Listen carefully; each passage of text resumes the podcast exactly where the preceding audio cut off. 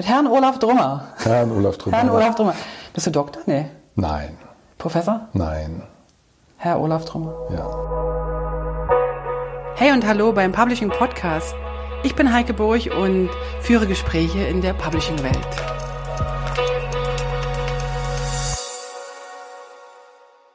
Alles klar. Pass mal ich lese mal ganz kurz für die, für die Zuhörer ähm, vor, was ich über Olaf alles rausbekommen habe, was er alles ist. Und ich glaube, es ist nicht vollständig. Also, er ist ähm, Direktor von Colors und Axayo.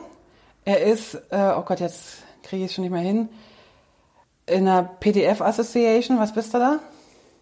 Äh, nur noch normales Mitglied. Ich war mal Vorstandsvorsitzender. Vorstands, Vor, Mitglied, Vorstandsvorsitzender. Vorstandsvorsitzender war Alles ich klar. eine ganze Weile. Und das warst aber auch in der European Color Initiative? Oder wie heißt das ausgesprochen? European Color Initiative, ECI? ECI. Alles klar. Da bin ich noch Vorstandsvorsitzender. Alles klar. Experte ISO?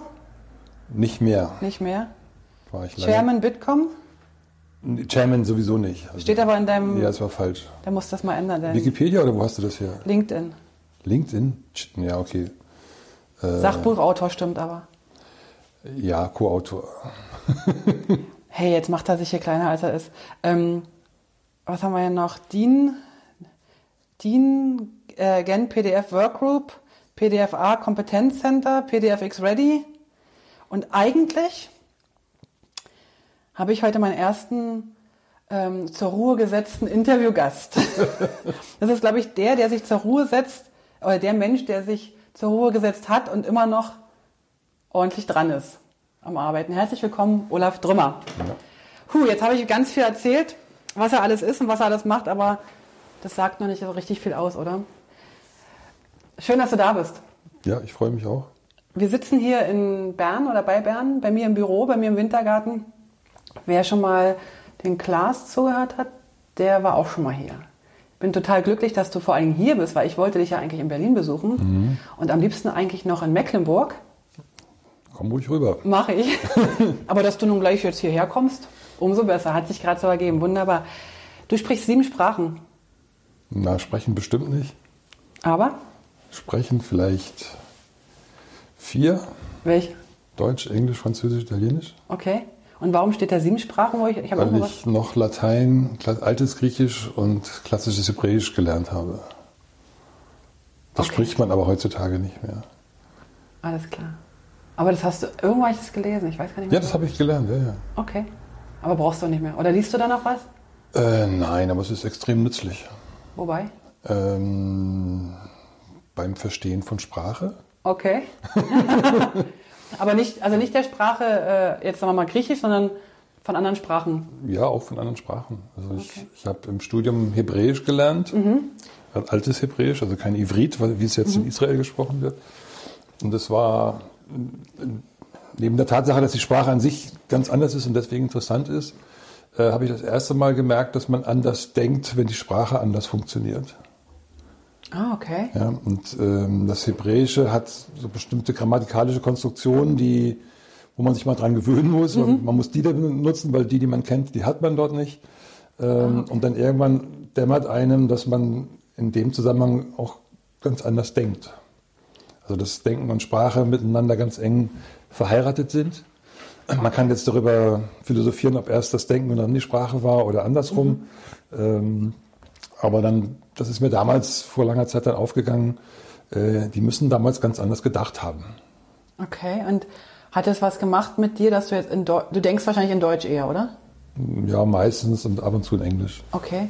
Aber macht das jetzt was mit dir? Also hast du irgendwie eine andere Denkart oder Denk... Nee, es, war, es relativiert das, was man selber denkt und Okay. wie man selber in seinem Umfeld unterwegs ist. Also das war für mich das erste Mal, wo ich gemerkt habe, es gibt ganz andere Kulturen, Ja. die eine andere Sprache haben, die anders Ja. denken, die ticken ganz anders. Okay. Ja? Und ähm, da kann es auch gar nicht darum gehen, ob das besser oder schlechter ist oder weiter oder weniger weit, es ist anders. Einfach anders. Das habe ich dann später in anderen Weisen äh, kennengelernt, weil ich auch durch mein, äh, meine Tätigkeit sehr viel in der Welt unterwegs Ja. war. Und wenn man dann eben mal nach China kommt ähm, oder in Thailand war ich äh, auch, äh, dann merkt man, dass die Menschen ganz anders funktionieren.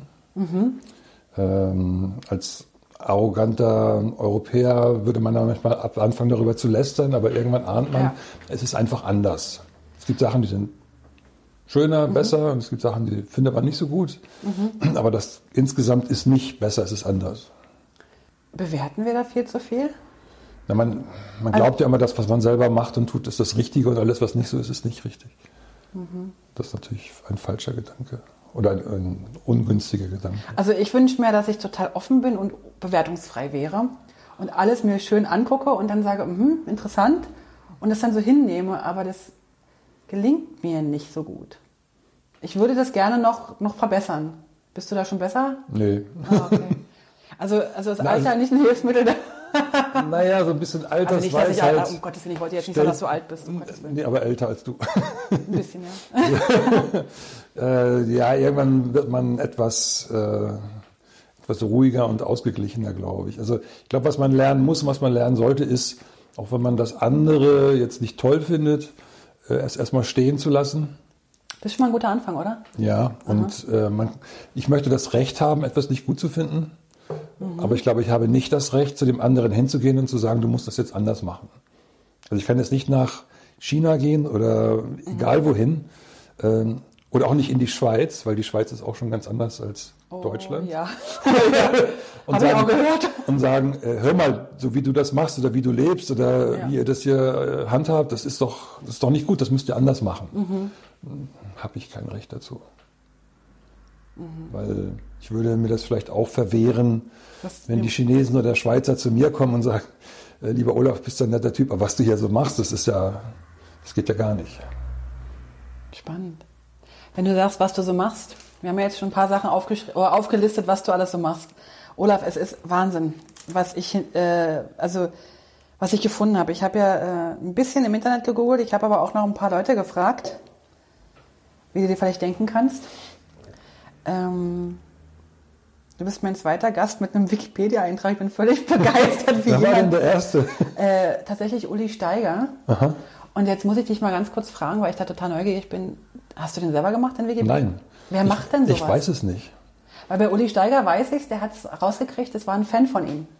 Der Ja. hat einen einen Eintrag gemacht und hat dann das mit dem Uli abgeglichen, Ja. ob das so okay ist. Ja. Und- ich, ich, habe, ich habe Verdachtsmomente, aber Okay. ich, ich habe es noch nicht wirklich rausbekommen. Aber stimmt das, was da steht? Zu 80 Prozent. Jetzt wird mich natürlich die 20 Prozent Müsste ich jetzt, ich habe lange nicht mehr drauf geschaut, aber es gibt zum Beispiel, ich glaube, es steht drin, dass ich ein Buch äh, geschrieben habe, was bei Edison Wesley rausgekommen ist. Ah, okay. Das stimmt nicht. Es gab ein Projekt bei Edison Wesley, Okay. äh, ein Buch über PDF in der Druckvorstufe rauszubringen, so um das Jahr 2000 herum. Und ich wollte das auch machen und es gibt da, glaube ich, auch ein, noch irgendwo ein Inhaltsverzeichnis. Aber außer dem Inhaltsverzeichnis gibt es nichts. Ah, okay. Und wir haben das äh, Projekt dann irgendwann abgeblasen. Und äh, Edison Wesley hatte das schon in der Planung drin, in irgendeinem Prospekt ist das mal aufgetaucht Ah, und dann, äh, und ist dann auch ähm, bei der Deutschen Nationalbibliothek als Gelistet. Eintrag gelandet, weil das wird dann gemeldet und dann steht es da drin, aber das Buch gibt es nicht. Und weil es das Buch nicht gibt und weil es aber in dem Wikipedia-Eintrag, glaube ich, drin steht, ähm, habe ich dann immer überlegt, wer kennt mich so ein bisschen, aber nicht gut genug, sodass er dann diesen Fehler begehen könnte, das da einfach reinzuschreiben. ah, okay. Und deswegen hatte ich so ein, zwei Verdachtsmomente, aber äh, zugleich denke ich, dass bei einer Person, wo ich denke, dass sie das sein könnte, die müsste das eigentlich besser wissen.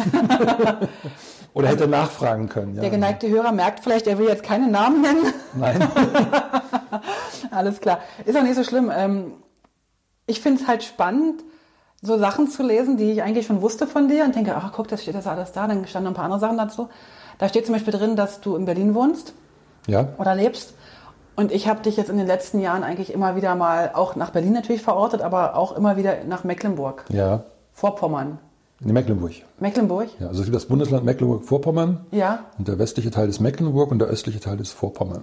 Okay, und da lebst du in, auch. Da lebe ich zunehmend auch. Äh, ich habe seit, ich glaube 1993 bin ich dort erst das erste Mal hingekommen in der Nähe von Wismar. Und äh, erstmal auf so einer Fahrradtour mit einem Freund, den ich jetzt hier gerade in der Schweiz besucht habe, Ja. der hier in der Schweiz gelandet ist. Ach, den kennen wir gemeinsam. Ja. Den Sportler. Genau.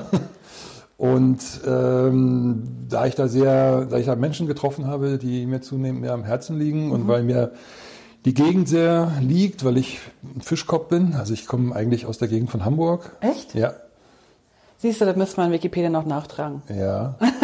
Und das hat sich dann über die Zeit ganz langsam, aber stetig intensiviert. Und ähm, seit jetzt 19 Jahren habe ich die Möglichkeit, dort ein ganz kleines Häuschen zu nutzen, was bei einem guten Freund von mir hinter seinem Haus steht. Ein, ein ehemaliger Stall, den er mal umgebaut hat. Okay. Äh, da kann ich kommen und gehen, wie ich möchte. Schön. Und das ist so wie ein, ein Wochen, Mischung aus Wochenendhaus, Sommerfrische, Land, Landdomizil. Landsitz. Landsitz wäre ein bisschen zu hoch gegriffen. ja, ja. Und diesen Sommer war ich jetzt, äh, also seit, seit April bis jetzt war ich fast immer dort in Mecklenburg. Okay, wir sind jetzt im Oktober übrigens, auch wenn die Podcast-Folge erst im, wahrscheinlich ein bisschen später rauskommt. Ja. Also den ganzen Sommer. Ja, Bist ein Landei geworden. sehr gerne. Oder Ja. warst du immer schon ein Landei? Ich hatte immer Tendenzen? einen schönen Bezug zum. Meine Großeltern hatten einen Bauernhof Oh, schön. und das haben wir als Kinder Ja, ausgenutzt und genossen und das war eigentlich damals immer so das Schönste, dort zu sein und Mhm. Dinge zu tun, die man nur auf dem Bauernhof so richtig schön tun kann. Arbeitest du denn da oben auch oder bist du dann wirklich freizeitmäßig da oben? Ja, ist eine Mischung. Also Ähm, wenn ich oben sage, meine ich Mecklenburg. ha? Ja, also das haben wir jetzt noch nicht so erwähnt, aber seit eigentlich seit äh, Beginn dieses Jahres bin ich äh, Frührentner. Das weckt jetzt wahrscheinlich den falschen Eindruck. Absolut. Also ich, ich will mal ganz kurz da kurz einhaken. Als wir uns, weiß ich nicht, was war das, vor zwei Jahren haben wir uns mal gesehen und da hast du mir gesagt, ja, zum Ende des Jahres gebe ich alles ab und dann mache ich nur noch Gartenarbeit oder irgendwie was hast du so gesagt. Und dann habe ich so gedacht, okay, ich kenne den Olaf ja jetzt schon ein bisschen und aber denke, oh, das kann der. Und dann habe ich das anderen erzählt, die dich auch gut kennen. Ich sage, hey, und ab, ab 1. Januar ist der Olaf also echt nur noch Bauer oder Gärtner oder was auch immer oder was auch immer du da dann machen willst. Und alle haben schallend gelacht. Kannst du dir erklären, warum? Ja, aber wer zuletzt lacht, lacht am besten. Ich denke es, ja. Nein, es, ähm, ich habe, ich schätze mal, so 25 Jahre lang äh, sehr intensiv und sehr hart gearbeitet. 25 Jahre. Äh, so grob, ja. Ähm, und ich denke, meine typische Arbeitswoche war wenigstens 60 Stunden lang und manchmal war sie 80 Stunden lang. Wow. Ähm, und ähm, ich, ich bin schon auch ein bisschen Workaholic. Also ich habe Freude an der Arbeit und wenn ich was anfange, will ich es auch fertig bekommen. Ich hatte meistens die Möglichkeit zu steuern, was ich tue oder tun muss, äh, sodass die Wahrscheinlich größer, Wahrscheinlichkeit größer war, dass es auch Spaß macht und man nicht jetzt irgendwas Blödes eine ganze Woche lang machen muss. Wobei es auch Sachen gab, die mal blöde waren, die man dann halt auch machen musste. Das will ich dann von nachher noch wissen, was blöder war und was Ja. auch gut war. Ja. ähm, und ähm, ja, ich, ich bin von meinem Charakter her, glaube ich, so 150-prozentig. Also wenn ich was mache, mache ich das richtig. Sehr schön. Äh, also zumindest sehr intensiv und, und äh, ausdauernd und manchmal auch sehr lange. Ähm, es hat sich dann aber so zum Ende dieser 25 Jahre hin dann auch immer wieder mal eine gewisse Müdigkeit eingestellt, wo ich sagte, dachte, äh, ja, aber andere Sachen kommen zu kurz. Oder ja, bis ich irgendwann mit 70 oder 75 dann mit einem Herzinfarkt umfalle, möchte ich das jetzt nicht so durchziehen. Ähm, also ich bin 59, um den Kontext mal herzustellen. Ich, ich dachte mir so, frage ich ihn gerade oder frage ich ihn nicht? Danke, dass du mir das abgenommen hast. Ähm, und äh, habe mich vor, ich glaube, inzwischen drei, vier Jahren entschieden, okay, ich muss jetzt äh, eine Abzweigung nehmen. Ne? Also Ja. nicht einfach geradeaus weiterfahren, ich muss eine Abzweigung nehmen. Äh, es war noch gar nicht so genau klar, was dann daraus wird. Ja? Ob, ob, eine Weile dachte ich, okay, dann höre ich auf mit der Firma und dann mache ich was anderes, also ein nächstes Projekt oder wie auch immer. Ähm, das hat sich inzwischen gelegt, weil ich ganz genau wusste, ich möchte hier nicht sozusagen die nächste Firma gründen oder das nächste Projekt, was, was mich wieder zu 60 äh, Wochenstunden führt. Ähm, und ähm, habe dann überlegt, wie das geht. Also ich bin äh, Mehrheitsinhaber dieser beiden Firmen. Die äh, da heißen Colors und Axayo. Genau, Color Software, Axayo Software. Ach, Software, Entschuldigung. Ja. Und ähm, man, man kann eine Firma zusperren, das ist die am wenigsten sinnvolle Variante. Also man sagt einfach, jetzt ist es zu Ende, ihr könnt jetzt Ja. alle nach Hause gehen. Wäre schade. Äh, man kann die Firma verkaufen. Äh, das hätte jetzt seit ich mich entschieden habe, sie nicht zu verkaufen, ganz oft funktioniert. ähm, also seitdem du noch nicht mal so aktiv bist? seitdem ich dann das gemacht habe, was ich jetzt gleich beschreibe. Ähm, und dann habe ich gesagt, okay, ich könnte einen Weg finden, dass die Firma weiterläuft, aber dass nicht ich in der Verantwortung stehe, mhm. sie am Laufen zu halten, sondern dass das andere Leute tun. Ah, okay. Und da habe ich zwei Leute jetzt bei Color Software gefunden, ähm, denen ich das mal als Idee vorgetragen habe, mhm. die leitende Mitarbeiter waren, schon ganz lange bei Color Software mhm. dabei sind. Ähm, und habe gesagt, okay, ich will jetzt so innerhalb der nächsten zwei Jahre will ich hier raus, ja, also nicht sofort, aber müsste dann auch schon wirklich in zwei Jahren passieren. Ähm, ich kann die Firma zusperren, ich kann sie verkaufen oder ihr könntet in die Verantwortung einsteigen mhm. und die, oh, äh, hm, waren die also, Fußstapfen zu groß oder? Ja, sicherlich auch. Und äh, du bist, du bist eigentlich normalerweise entweder Angestellter oder Unternehmer. Ja. Ja. Äh, es ist nicht oft, dass jemand, nachdem er 20, 30 Jahre Angestellter war, dann zum Unternehmer wird. Das kommt vor. Also bei Color Software ist es jetzt vorgekommen. Ach, schön. Ähm, aber es ist eine ganz unterschiedliche Art, mit, mit seiner Arbeit, seinem Arbeitsleben umzugehen. Okay. Und äh, ich habe denen das vorgetragen und der Firma zusperren ist doof. Firma verkaufen ist auch oft doof, weil dann andere Leute das Sagen haben. Ja. Und man hört ganz oft, also unter, unter Freunden, die woanders arbeiten, also in drei Viertel der Fälle wird es nicht besser. Also es macht nicht mhm. dann mehr Spaß zu arbeiten, sondern weniger Spaß. Ja. Ja. Manchmal verdient man sogar mehr, aber es macht weniger Spaß. Mhm. Äh, und dann haben sie gesagt, das ist ja doof. Zusperren ist doof, verkaufen ist doof. Äh, ja, Unternehmer werden wollten wir jetzt eigentlich nicht, aber hm, ich habe gesagt, okay, einfach mal drüber schlafen, mal drüber nachdenken. Wir haben ganz oft wieder darüber gesprochen. Mhm. Äh, dann war auch völlig klar, wenn Sie zumindest einen Teil der Firma besitzen wollen, dann müssen Sie dafür bezahlen. Also mhm. verschenken. Wolltest du dann auch nicht? Nee, das funktioniert auch nicht. Wenn du einen Unternehmensanteil geschenkt bekommst, hat das nicht den gleichen Wert, als wenn ja. du ihn dir durch sauer verdientes Geld kaufen musstest. Ja, ja. Und die haben jetzt beide nicht wahnsinnig viel Geld auf dem Konto rumliegen gehabt. Also es ist nicht so, dass sie sagen, ja, dann nehmen wir mal das Geld und zahlen wir mhm. das jetzt einfach mal. Ähm, unterstützt durch einen Berater haben wir dann ein Modell gefunden, wie das für die tragbar und finanzierbar ja, ist. Okay. Also die Details müssen wir, glaube ich, hier nicht äh, erklären, aber es war auch ein sehr gut ausgetüfteltes Modell. Hattest du das Gefühl, dass die die Richtigen dafür sind, so richtig so vom Herzen her? Jetzt ja. Weil du hast ja so, so ein bisschen auch dein Baby weitergegeben, ne? Ja, ja, klar. Das war für beide. Also äh, die hatten zum Beispiel natürlich die Sorge, dass ich so als, als Seniorchef da weiter im Hintergrund rumtaper und immer sage, nee, so macht man das nicht und wieso machst du so einen Scheiß und das komm, ich zeig dir mal, wie das geht oder so, ja. Machst du nicht? Nee. Wirklich nicht? Nee. Soll ich dir mal fragen? Kannst du fragen. Okay. Ja. und fällt es dir schwer? Nö. das ist was, was ich total cool finde, was ich überhaupt nicht erwartet hätte, weil ich dachte nicht, dass du, also wir sind ja bei der Bewertung, ne? Ja. Ich dachte echt, dass du da nicht loslassen kannst. Ja, das haben viele gedacht. Hast du das auch gedacht? Ähm, nö. Ich war mir dann, es war mir eben auch wichtig, ähm, mich da rauszulösen. Also mir waren 25 Jahre Verantwortung mhm. lästig geworden. Ah, okay. Also auf gut Deutsch, man muss sich immer um jeden Scheiß kümmern. Ich war ja auch der, ich war der mehr oder weniger der Alleininhaber. Und was für alles verantwortlich. Ulrich war zwar auch ganz lange schon Geschäftsführer gewesen, damit, falls ich mal einen Unfall habe, dann trotzdem einer ist, mhm. der die Geschäfte führen kann, also formal führen kann. Aber ich war alleine Chef. Okay. Ja. Und immer wenn die Scheiße am Kochen, äh, am, am, am, Kochen war, dann am Schluss ist es bei mir gelandet. Ja. Und das kann einem irgendwann auch lästig werden. Na klar. Ja. Sag mal ganz kurz, also ich, schön, dass wir da einen Einblick drin hatten, drin haben dürfen, aber sag mir mal ganz kurz für die, es gibt tatsächlich Zuhörer, die vielleicht die Firma nicht kennen. Ja. Das mag vielleicht äh, in unserer Welt nicht so äh, ja, ja, klar sein, aber dennoch, sag mir mal ganz kurz, äh, was Color Software und was Axario Software machen und vor allen Dingen, jetzt sagst du mir mal, das musst du jetzt mir mal genau erklären, wie kann ich mir merken, was, welche welche Firma für was zuständig ist. also Color Software wurde 1995 gegründet. Mhm. Und wir haben mit Redaktionstechnik mhm. angefangen, also äh, Softwareerweiterungen für Redaktionssysteme. Okay. Damals QPS, das erste große. Für Express. Genau, ja. mhm. also für Quark Express, das erste große Redaktionssystem ja. für Desktop-Rechner. Mhm. Äh, alles andere vorher war mittlere Datentechnik, Unix-Server und, ja. und, andere Geschichten.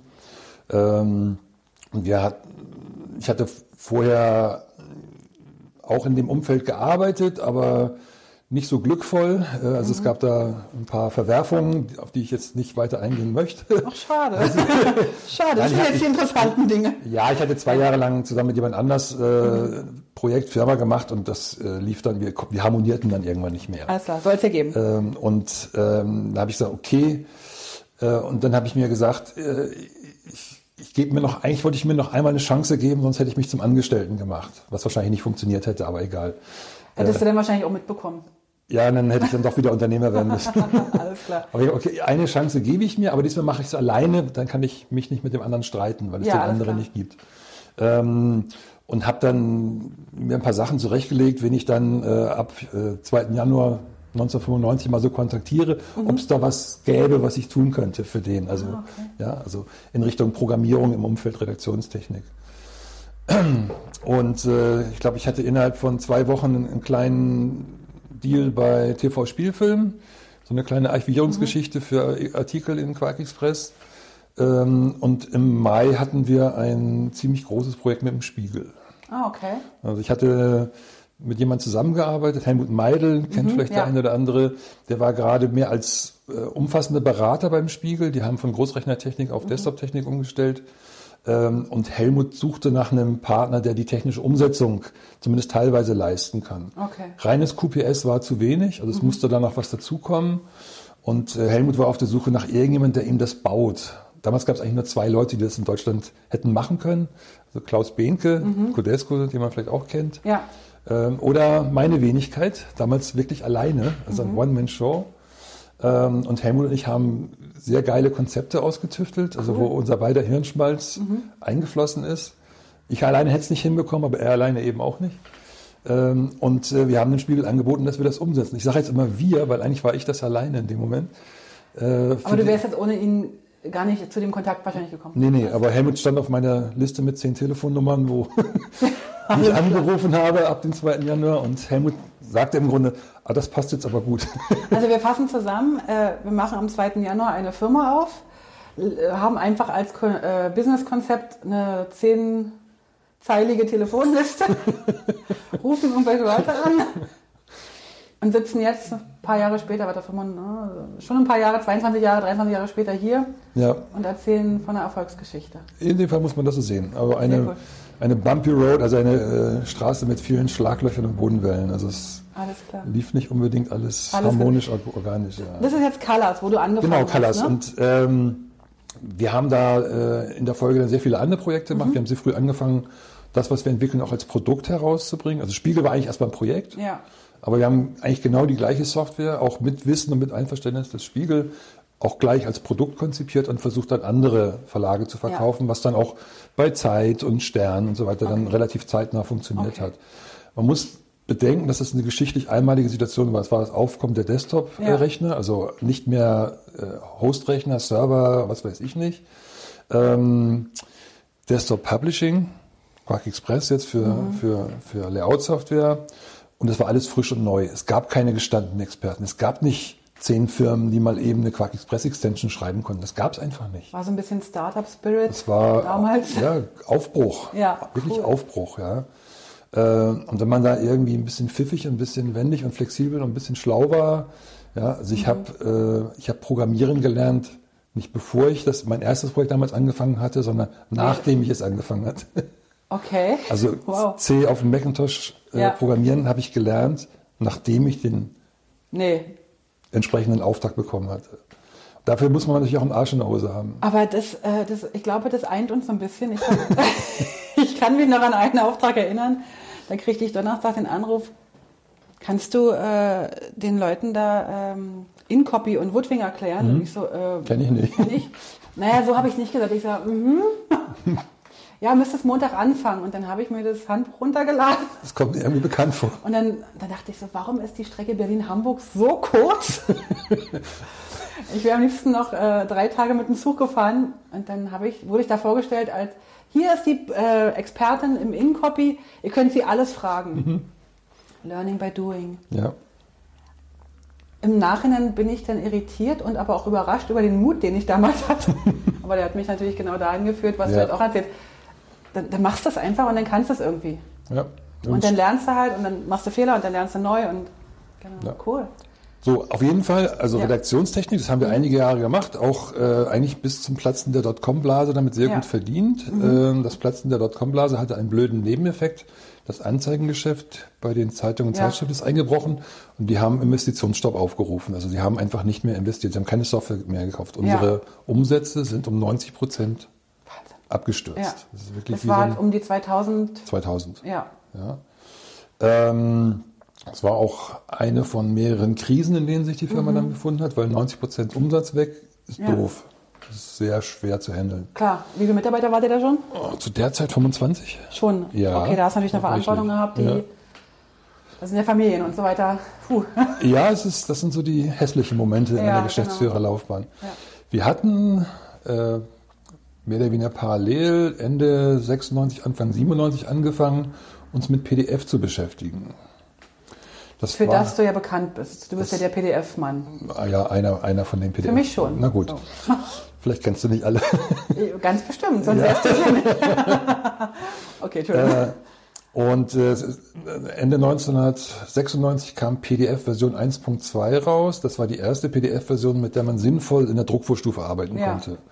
Und ich habe damals die Spezifikation gelesen. Ich bin einer, der liest Spezifikationen so, wie andere wahrscheinlich Romane lesen, wenn es die richtige Spezifikation ist. Also ich finde das sehr spannend. Ist mir völlig unbegreiflich. Ja, das kann okay. ich verstehen. Ich, ich bewundere dich dafür. Äh, es ist mir sozusagen wie, wie Schuppen aus den Haaren gefallen. Mir, also mir wurde sofort deutlich. Äh, Sprich weiter in Bildern. Gut.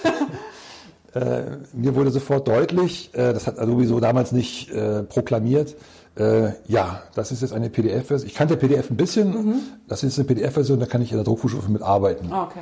Das ist genial. Okay. Ja? Und ich glaube, es gibt sehr viele Leute, auch Fachleute aus der Zeit, die haben gedacht, der Trümmer spinnt.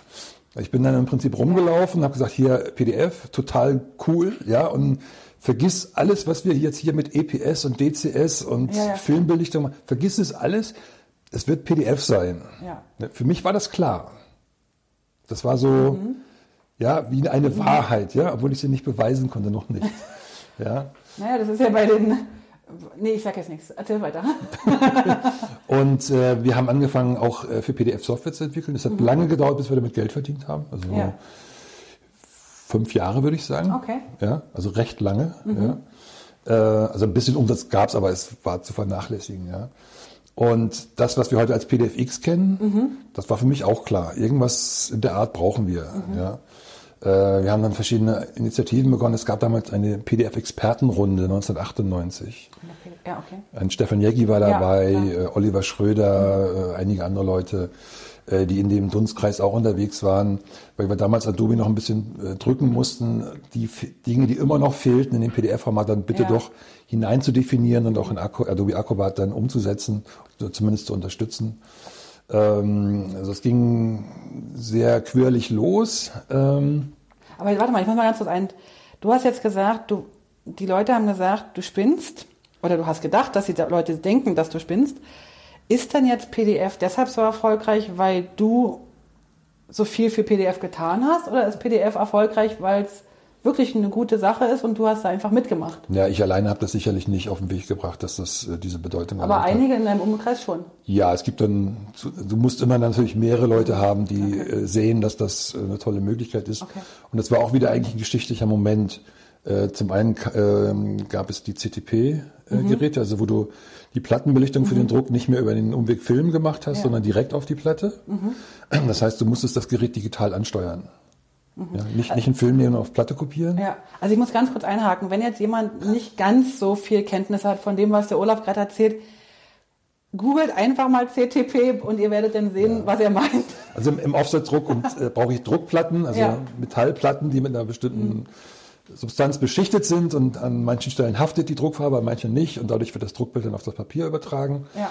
Ähm, und äh, früher hat man diese äh, Druckplatten über den Umweg einer Filmkopie hergestellt, man erst Film belichtet, was man früher beherrscht hat als die Belichtung von Metallplatten und hat den Film dann durch einen fotografischen genau. Prozess auf die Druckplatte drauf kopiert. Ähm, und man konnte dann eben so ab Mitte 90er Jahre gab es die ersten Geräte ähm, direkt mhm. die Plattenbelichtung. Wie ein Laserdrucker konnte man das ansteuern, ja? Also wie ein HP Laserjet ja, oder so oder ein Apple Laserwriter. einfach nicht einen Laserwriter anschließen, sondern den CTP-Belichter anschließen, ja. dann kam eine Druckplatte raus. Cool. So. Aber was heißt das? Man muss den digital ansteuern. Ja, so. klar. Man schickt nicht, man macht nicht mehr Filme und trägt die in die Druckerei. Mhm. Man kann die Daten direkt in die Druckerei schicken. Mhm. Das konnte aber damals kaum jemand wirklich gut. Ähm, und ähm, man hat damals sowas wie EPS genommen und äh, DCS. Lumpenformat habe ich gelernt. Lumpenformat ja, EPS. Ja, so schlecht ist es gar nicht. Doch. Und äh, DCS, das waren so aufgeteilte EPS, wo jedes mhm. EPS für eine Auszugsfarbe zuständig war, für Schwarz oder Cyan oder Magenta. Ja. Ähm, teilweise hat man auch Bitmap-Daten, also TIFF-Bitmap-Dateien okay. rumgeschickt, äh, um das zu machen. Die sind alle sehr groß und sehr mühsam anzuschauen. Man möchte ja vielleicht Qualitätskontrolle machen und schauen, ob das Seitenbild wirklich stimmt. Macht keinen Spaß mit EPS und DCS und, und äh, Bitmap-TIFF. Es ist einfach schwerfällig. Also da habt ihr Gas gegeben dann. Und bei PDF äh, hat man den Vorteil, dass alles viel schlanker ist, weil es nochmal neu gestrickt war, ja. nicht die, den ganzen historischen Ballast vom PostScript hatte. Ach schön und viel schlanker, auch damals schon in passabler Zeit auf einem aus heutiger Sicht steinalten Rechner mit Adobe Acrobat 3 oder so zu öffnen und man ja. konnte das einfach mal anschauen. Ähm, und ja, in diese Situation hinein, also CTP-Plattenbelichter, mhm. kam die technische Möglichkeit PDF, Version 1.2 und später. Okay. Dann diese Geräte wirklich sinnvoll digital anzusteuern. Das, das war so diese Vision von mir auch. Das ist es, was die nächsten 10, 20 Jahre dann der Bringer ist. Was es dann auch war. Ja. Also immer noch. Ja, auch ZTP wäre nicht so erfolgreich geworden, mhm. wenn es nicht sowas wie PDF gegeben hätte. Also es Klar, logisch, hat ja. sich gegenseitig bedingt. Und da habt ihr denn Software für entwickelt, aber du hast auch ganz, ganz viel hinter den Kulissen gemacht. Ja, ne? also, also diese PDF-Expertenrunde war so eine erste Aktivität. Mhm. Ich wurde dann durch die ECI, mhm. European Color Initiative, damals angefragt, das waren Farbexperten, mhm. aber keine PDF-Experten. Die haben aber gemerkt, okay. Dass mit dem PDF scheint jetzt an Bedeutung zu gewinnen. Und es ist eigentlich, aus, es war aus deren Sicht auch ein ideales Format, um auch Farbmanagement mhm. richtig zu transportieren, was auch mhm. korrekt ist. Postgres hat da immer große Schwierigkeiten gehabt. Mhm. Ähm, und die haben gesagt, kannst du mal kommen und mal, kannst du mal irgendwie so erklären oder sagen, ob das sinnvoll ist und wie man da rangehen könnte. Ja. Und, so. und dann war ich, glaube, es war 98. Okay. Mal auf, das erste Mal auf eine ECI-Sitzung. Wie stelle ich mir so eine Sitzung vor? Hm, ich glaube, damals vielleicht 30 Leute ja. äh, aus relevanten Betrieben, Druckvorstufenbetrieben, mhm. Druckereien, die, die großen Verlage mit ihren Druckereien waren vertreten. In also, Europa oder wo? Äh, in dem Fall war das schon sehr deutsch mhm. und Schweiz. Also äh, die Schweiz war auch. Die sind äh, da schon so ziemlich dran, ne, die Schweizer.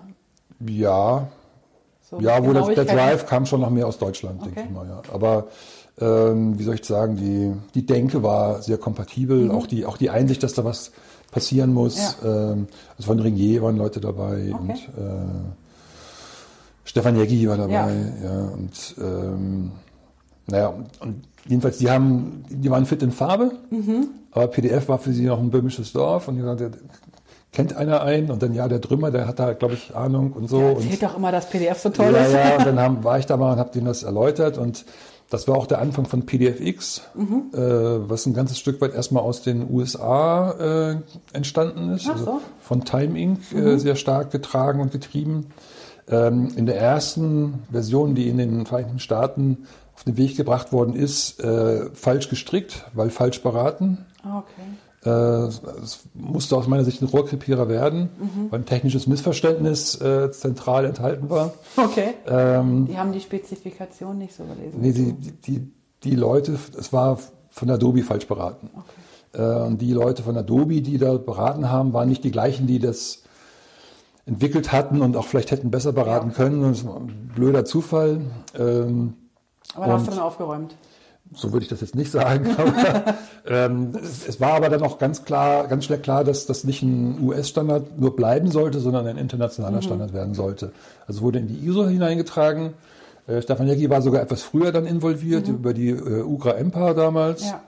Äh, also den, das äh, grafische, wie heißt es, EMPA ist Eidgenössische Materialprüfungsanstalt. Und so was haben wir hier? Ja. Eidgenössische, sag nochmal. Eidgenössische Material? Materialprüfungsanstalt. Wieder was gelernt? Okay. Ja. Also in St. Gallen haben die ja, den Sitz. Ähm, die sind für alle möglichen Industrie zuständig, mhm. aber eben auch für die, für die Druckindustrie. Und UCRA ist äh, so ein grafisches Fachinstitut. Ja. Ich hoffe, ich tue jetzt kein Unrecht. Äh, ist jetzt, glaube ich, inzwischen in die Emper hinein verschmolzen, weil es sich dann alle nicht mehr getragen hat. Ah, okay, alles klar. Das war mir nicht. Bitte, aber es, bitte selber nachprüfen, wenn die Information jemand wichtig ist. Ich glaube nicht. Also ich glaube nicht, dass jemand uns daraufhin Ja. anschreibt. Gut. Wer, wer schreibt uns jemand daraufhin an? Alles klar. Ähm, und ähm, ja, und da wurde ich dann auch von der ECI, auch vom Bundesverband Druck und Medien in Deutschland gebeten, doch- mit dafür zu sorgen, dass das in, den, richtig- in die richtige Richtung marschiert. Ja, also auch, dass die Belange des Fahrtmanagements da vernünftig berücksichtigt werden. Und äh, ich habe dann 1999 das erste Mal per Telefon an entsprechenden ISO-Sitzungen teilgenommen. Okay. Äh, Für mich damals auch noch eine große Herausforderung, weil mein Englisch damals noch nicht ganz so gut war, wie es jetzt ist. Also heute macht mir das keine Mühe mehr, aber Okay. damals war ich schon Also ist ja nicht nur Englisch, ist ja auch Fach. Also äh, ja, Fachenglisch und dann Genau. eben auch amerikanisch und äh, Ja. äh, wenn man das nicht ständig äh, um sich hat, dann muss man sich erstmal reinhören und so weiter. Und ähm, meine erste physische Teilnahme an einer ISO-Sitzung im Frühjahr 2000 in Mesa, glaube ich, in, in Mhm. Arizona, hat mir der BVM, BVDM damals bezahlt, weil ich sagte, naja, für mich alleine, hm, Ja. äh, aber es war denen so wichtig und damals ging es ihnen noch viel besser wirtschaftlich als heute. Äh, da war die Druckindustrie noch nicht so angekratzt. Okay.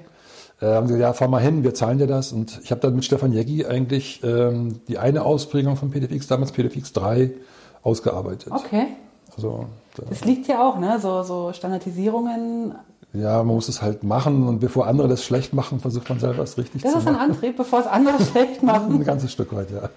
Aha, okay. Weil man leidet dann unter den schlechten Standards ja dann lange Zeit viel mehr, als man leidet, Okay. um in den vergleichsweise kürzerer Zeit richtig zu machen. Das ist ja ein spannender Ansatz. Der ist mir noch nie so in den Sinn gekommen.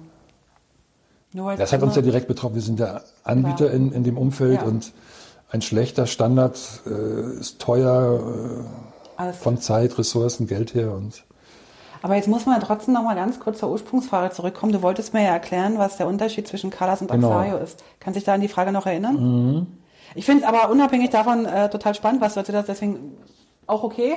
ja. Aber erzähl mal ganz Also wir sind sozusagen mit, mit Color Software ähm, sehr langsam, aber auch sehr intensiv in Richtung PDF gerutscht. Ähm, wir hatten ab dem Jahr 2000 stark verringerte Umsätze im Redaktionstechnikbereich. Das hat sich dann so um 2005, 2006 herum wieder normalisiert. Ein sehr langer Zeitraum, wenn man fünf Ja. Jahre nicht so richtig Geld verdient in einer bestimmten Ecke. Musstest du da Leute entlassen? Ja, Mann. war hässlich. Das war doof, ne? Ja, sehr hässlich. Ja. Das ist der Anteil an meinem Job, den ich am meisten hasse. Ja, verstehe ich. Aber, ja, Entschuldigung. Ja. Aber Nochmal zurück zum Thema. ja, genau, ja, es ist aber einfach so, dass ich dann immer sowas dann. Ja, ja. Das fühle ich dann gerade, dann muss es raus. Wir haben dann, also vielleicht muss ich das noch kurz ausführen, bevor ich dann erkläre, warum es auch eine Axayo-Software gibt. Äh, Wir haben dann äh, 2002 Kontakt mit Adobe gehabt. Die hatten 1999 auch mal versucht, ein Stück Software für PDF in der Druckvorstufe zu schreiben. Das hieß, oh, jetzt vergesse ich es, habe ich es vergessen? InFlight? Nee, in, irgendwas mit In. Ja, ist schon wieder so lange her. Also es kost- kostete damals 1000 Dollar und war so eine Softwareerweiterung für Adobe Acrobat, um Separationsvorschau zu Ja. machen, um auch schon PDFX, PDFX-Prüfungen zu machen, damals nach dem US-amerikanischen Standard und zwei, drei andere Sachen, die man so braucht, wenn man PDF für Druckvorstufe macht. Das war zumindest für Adobe ein wirtschaftlicher Rohrkrepierer. Es wurde innerhalb von einem Jahr wieder vom Markt genommen. Am Schluss konnte man es dann für 99 Dollar kaufen. Okay. Ähm, und Das war eine äh, Erweiterung für Acrobat. Genau, Okay. genau. Also auch richtig für die Druckindustrie. Ähm, und äh, ich denke, sie haben dann realisiert, dass, dass sie zwar eine richtige Entscheidung in die richtige Richtung getroffen haben, aber dass, dass sie noch nicht am Ziel angekommen waren. Ja. Und ich glaube, das weiß ich nicht, das kann ich nur vermuten, sie haben sich überlegt, okay, was kostet es, ans Ziel zu kommen? Es hätte also bestimmte Fachleute, bestimmte Softwareentwickler gebraucht. Ähm, sie hatten immer noch ein Risiko gehabt, ob sie das Ziel im zweiten Schritt wirklich erreichen und haben sich überlegt, hm, gucken wir doch mal, ob es nicht was gibt, was man einkaufen kann. Da ist doch jemand in Berlin. Naja, sie haben die zwei Firmen damals, mindestens die zwei Firmen kontaktiert, die möglicherweise eine Rolle spielen und auch in Fokus in Belgien Ja. und äh, Color Software in, in Berlin. Ein Fokus ist mit Pitstop und. Genau, Pitstop Mhm. und so weiter. Und heute noch Switch, also Ja. die Automationslösung. Ähm, ich vermute, dass, dass sie auch mit Enfocus den Deal gemacht hätten, aber für Enfocus hätte es bedeutet, das Herzstück ihrer Technologie zu verkaufen. Zu, wegzugeben. Ah, okay. Zumindest stand das Risiko im Raum, weil sie stärker, ja, sie hätten äh, sozusagen sich selber kannibalisiert, wenn sie ja. Adobe das gegeben hätten, wonach Adobe gefragt hat. Äh, bei uns war es nicht ganz so krass. Mhm. Ähm, wichtig ist vielleicht, damals den Fokus hat Pitstop als Desktop-Produkt, also Einzelplatzprodukt ja. hauptsächlich vermarktet. Es gibt auch eine Serverversion. Ähm, bei uns war von vornherein der Server viel wichtiger. Ja. Also wir haben damals schon geglaubt, dass wir mit, mit Server, Automation und so weiter, damit verdienen wir unser Geld. Okay. Mit dem Desktop-Plugin zeigen wir den Leuten nur, was wir können. Mhm. Ja? Ähm, das heißt, wenn wir die Desktop-Version, die ist damals bei uns PDF Inspector, wenn okay. wir die an Adobe lizenzieren und das kommt in Acrobat rein. Also automatisch, da muss der Kunde gar nicht mehr. Äh, Jeder Acrobat-User hat das dann vor der Nase sozusagen. Ja. Ja dann haben wir einen wichtigen Zweck erfüllt. Ja. Weil Adobe das natürlich nicht kostenlos bekommen hat, sondern dafür bezahlt hat. Warte mal, ich stelle mal Schutz den Tisch so, ja, so besser. War es auch äh, wirtschaftlich attraktiv. Und okay. äh, infolgedessen kam dann der Deal nicht zwischen Adobe und Focus zustande, sondern zwischen äh, Adobe und äh, Color Software. Ähm, und in Acrobat 6 im Mai 2003. Hast du die Zahlen alle noch? Ja, wichtige Daten kann man sich Klar, vielleicht merken äh, gab es dann eine Preflight-Komponente in Adobe Acrobat. Erst im Acrobat 6? Ja, 2003. Okay.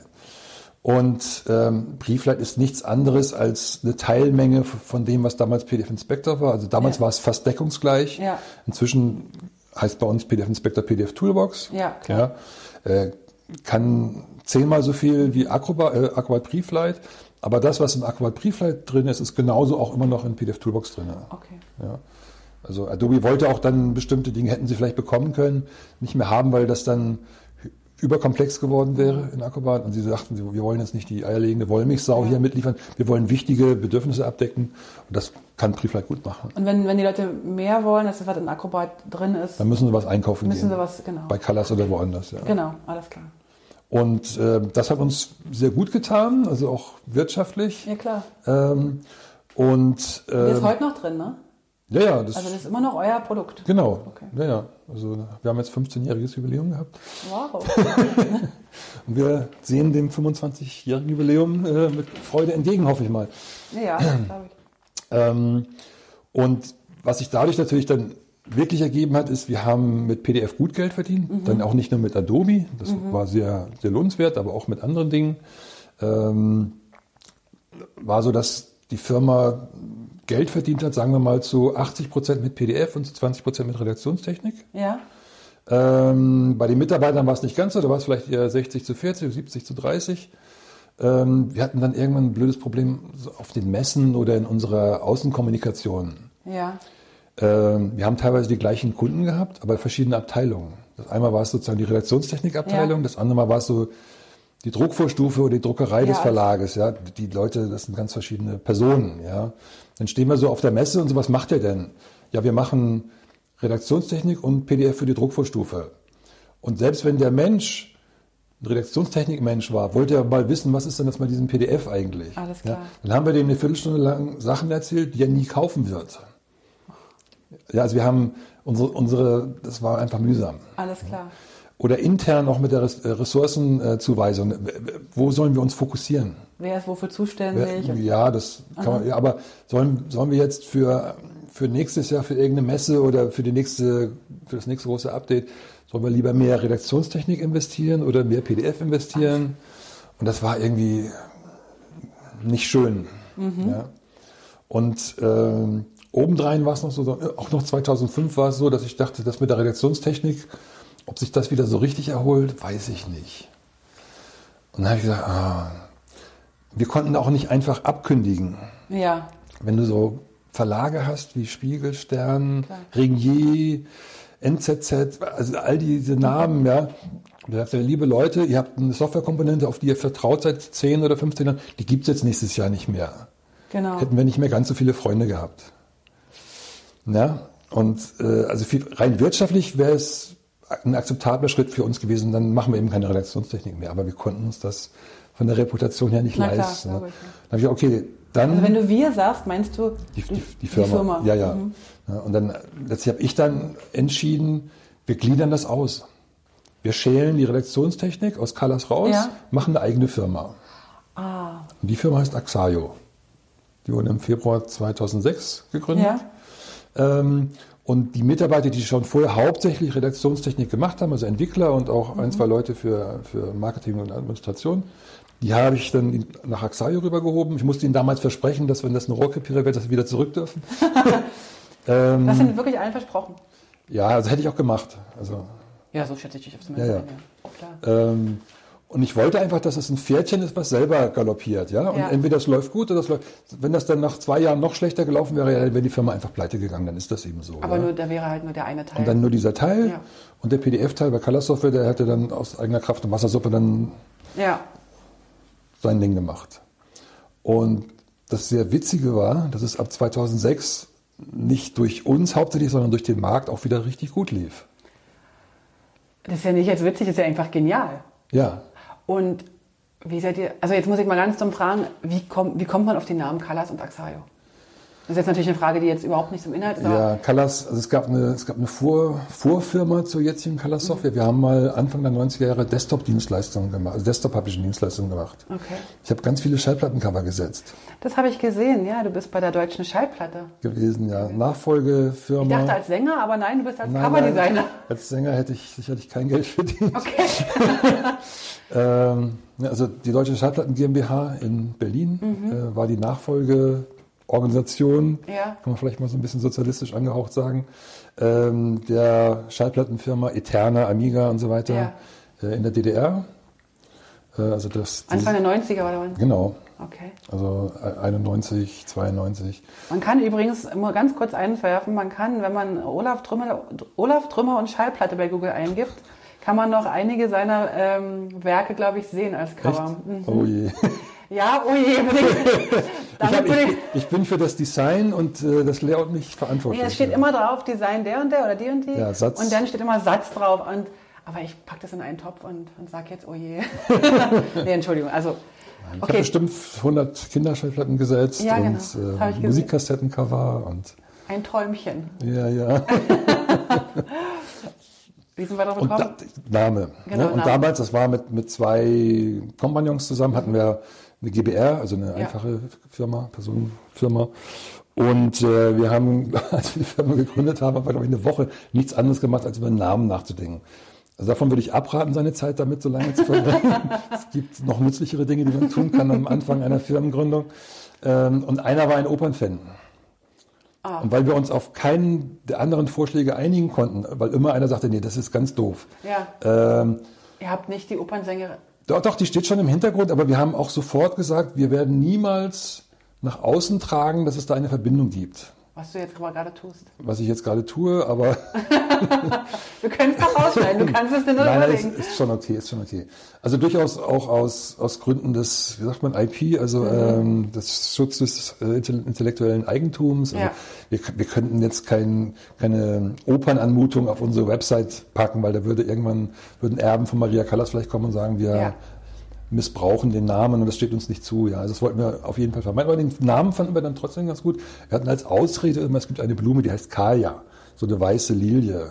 Das sind diese Friedhofsblumen.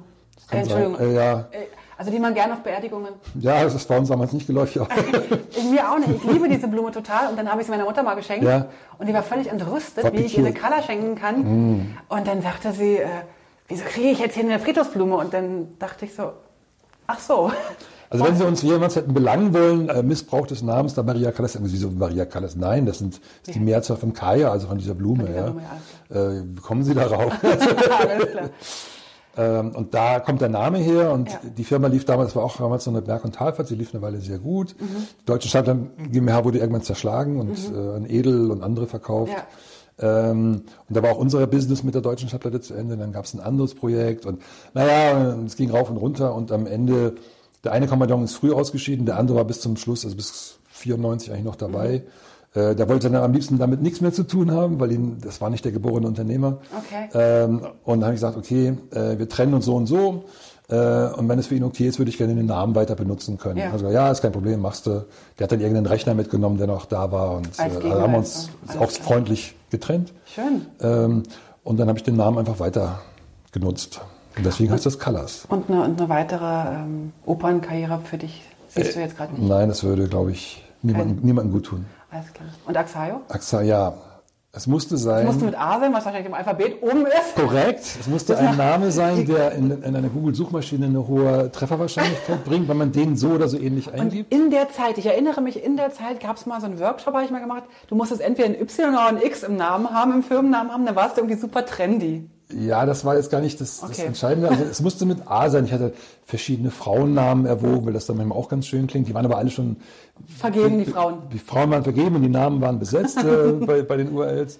Äh, und äh, rauf und runter. Rauf. Es sollte auch nicht sein, wo dann wieder eine Querverbindung existiert, die vielleicht negativ sein Mhm. könnte. Also äh, irgendwelche Markenstreitigkeiten Mhm. oder sonst irgendwas und so.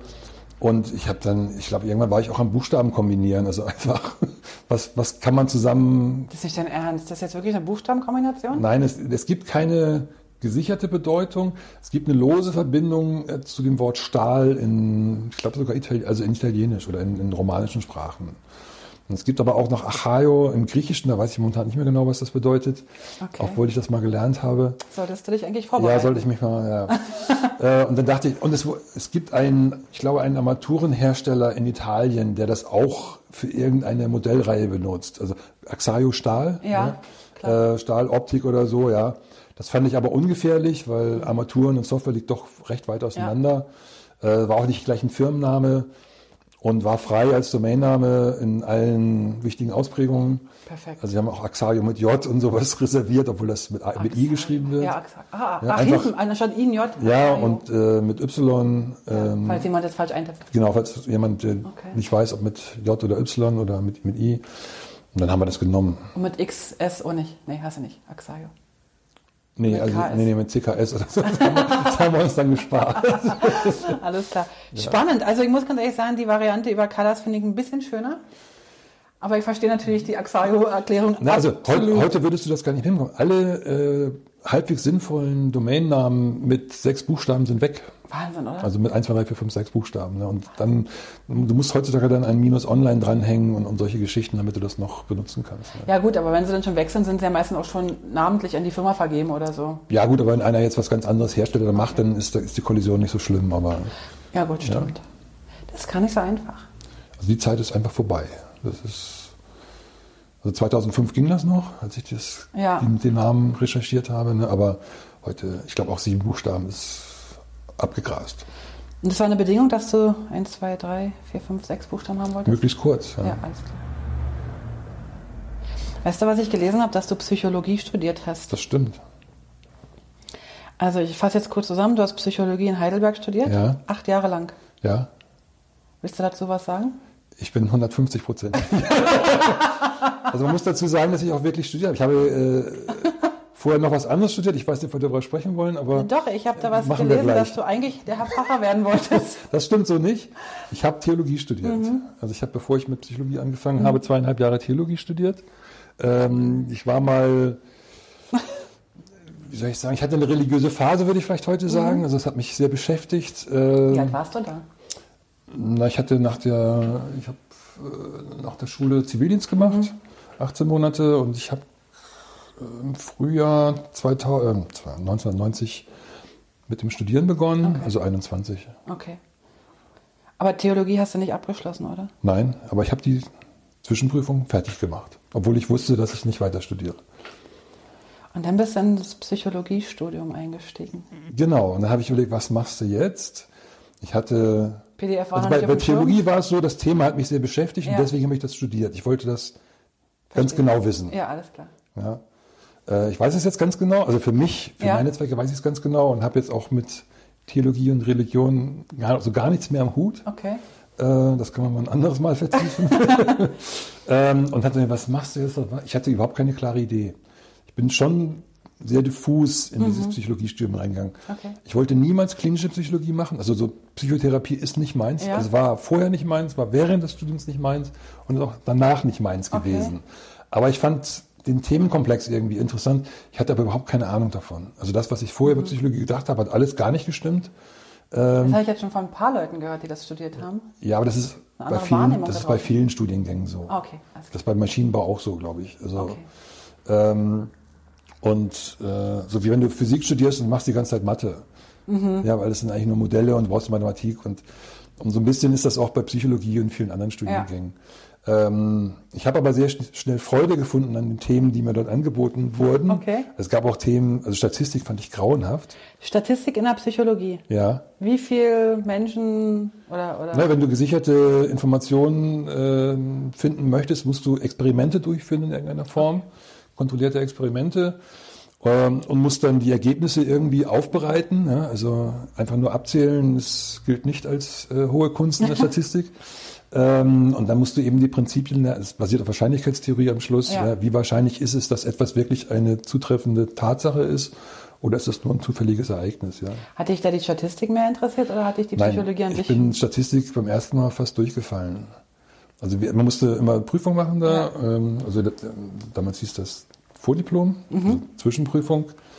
Und äh, durch Statistik bin ich gerade nicht, gerade noch nicht durchgefallen. okay. Und der Prüfer hat gesagt, Herr Drümmer, also Ihre Kenntnisse nicht sehr gut, Ja. äh, höflich ausgedrückt. Ja. Äh, ich lasse Sie mal durch, weil äh, irgendwie habe ich den Eindruck, Sie können sich nicht so gut ausdrücken. Also Sie, Hat er gesagt? ja, Okay. Hat er recht gehabt damals? Nee. äh, ich war natürlich unsicher, weil ich hatte von manchen Sachen keine Peilung. Ähm, aber ich habe mir sein, sein, seine Einschätzung gemerkt äh, und habe bei der nächsten Prüfung, bei der ich schlecht vorbereitet habe, Hast du besser formuliert? geredet wie ein Wasserfall. und bekam dann zu hören, also Herr Drümmer, ähm, so gut waren die Kenntnisse nicht wirklich. Aber Sie haben es ja sehr gut dargestellt. Und dann habe ich gesagt, ja, funktioniert doch. Er redete viel und sagte nichts so. Äh, Ich glaube, das, das Kenntnisniveau war vergleichbar. Das eine Mal bin ich fast durchgefallen und mir wurde meine, mein schlechtes Ausdrucksvermögen zugute gehalten oder so, ja. Und beim nächsten Mal wurde mir, da habe ich immer eine 3 bekommen, das finde ich gar nicht mehr so schlecht, ähm, für wenige Kenntnisse. wurde mir gesagt, naja, wenn man jetzt das viele Gequatsche abzieht, war ja nicht viel über, aber naja. Autsch. Das heißt, ähm, Aber vielleicht darf ich den Schlänger kurz Selbstverständlich. machen? Selbstverständlich. Ich habe es, ich mochte es nicht. Also deswegen war ich auch so schlecht. und heute? Ähm, ganz kurz. Äh, ich finde es eine sehr wichtige Sache. Man sollte da, wenn man in bestimmten Disziplinen unterwegs ist, eine gute Ahnung von haben. Ich habe dann mit der Zeit noch ein bisschen mehr gelernt in dem Umfeld. Äh, man muss in Statistik äh, auch im Computer lernen, wie man Statistik macht. Also nicht auf dem Papier nur irgendwie was ausrechnen. Damals an einem Großrechner, das können sich viele heute vielleicht nicht mehr so Ich richtig wollte gerade sagen, ich vorstellen. habe jetzt mal gerade zurückgerechnet, okay. Mhm. Ne? Also damals gab es auch schon PCs und so, ne? aber wir haben ein Großrechnersystem benutzt für Statistik. Und da musste man halt ja, eine Woche lang so einen Kursus machen, so jeden Tag einen halben Tag was lernen, wie das geht, Dateneingabe und dann gucken, dass was rauskommt und so. Man hat eine primitivste Form von Programmierung gemacht. Ähm, Habe ich gemacht. Ähm, und das war kurz vor den Sommerferien dann. Also da hatten wir, damals hatten wir drei Monate am Stück frei dann, also zumindest keine Uni. Ähm, und ich bin immer jobben gegangen, um ein bisschen Geld zu verdienen zum, und zu verreisen und so. Und die Jahre vorher immer in irgendeiner Fabrik. Ja. Also manchmal, manchmal Motorenwerke und Teroson und solche Sachen. Äh, auch eine schöne, also wichtige Erfahrung, schön ist das falsche Wort, äh, aber eine wichtige Erfahrung. Ähm, und dann habe ich überlegt, ja, was machst du dieses Jahr? Musste man sich bewerben. Damals konnte man auch ganz gut Jobs finden. Ähm, und dann war ein Aushang im Rechenzentrum. Wir suchen einen SAS-Programmierer. SAS ist das Softwarepaket, Ja. was wir genutzt haben für Statistik. Und ich mit meinem Freund damals standen wir da in der Pause und so. Und dann meinte, ja, guck mal, da suchen sie einen, aber ah, naja, ich, ich, wir haben jetzt gerade den Anfängerkurses gemacht. Da kannst du jetzt nicht hingehen und sagen, du bist SAS-Programmierer. Dann hat er mir gesagt, ruf einfach an Ja. und sag, wie es ist. Sag, du hast eine Woche so einen Anfängerkurs gemacht, mehr weißt du nicht. Und wenn sie dich wollen, nehmen sie dich und sonst nicht. Hast du nichts falsch gemacht. 20 Pfennig äh, Investition, also einmal telefonieren. Ne? Jetzt, also zum Schreien, stimmt. Wir haben 20 Pfennig in die Telefonzelle, also Ja, damals gab es noch so Telefonzellen. ähm, danke für den Rückblick. Schle- Ich bin mit meinem Schlänger gleich fertig. Kein Das war nämlich der Anfang meiner Softwareentwicklungslaufbahn. Also zuerst den Auftrag anzunehmen und dann erst zu programmieren? Ja. ich habe dann dort angerufen, eine Werbefirma in, in der Nähe von Heidelberg, ähm, und habe gesagt, guten Tag, an, Ihr Aushang, äh, ich habe so einen Anfängerkurs gemacht. Können Sie kommen? Nee, Wann? Geht's heute Nachmittag? ist nicht wahr. Ich sag, ja, bin ich nachmittags dorthin gefahren. Ne? Und die haben gesagt, ja, ähm, es hat für sie ein Mathematikstudent äh, zwei, drei Jahre lang so ein Auswertungspaket äh, programmiert für, für Marktdatenauswertung. Der geht jetzt ein Jahr auf Weltreise.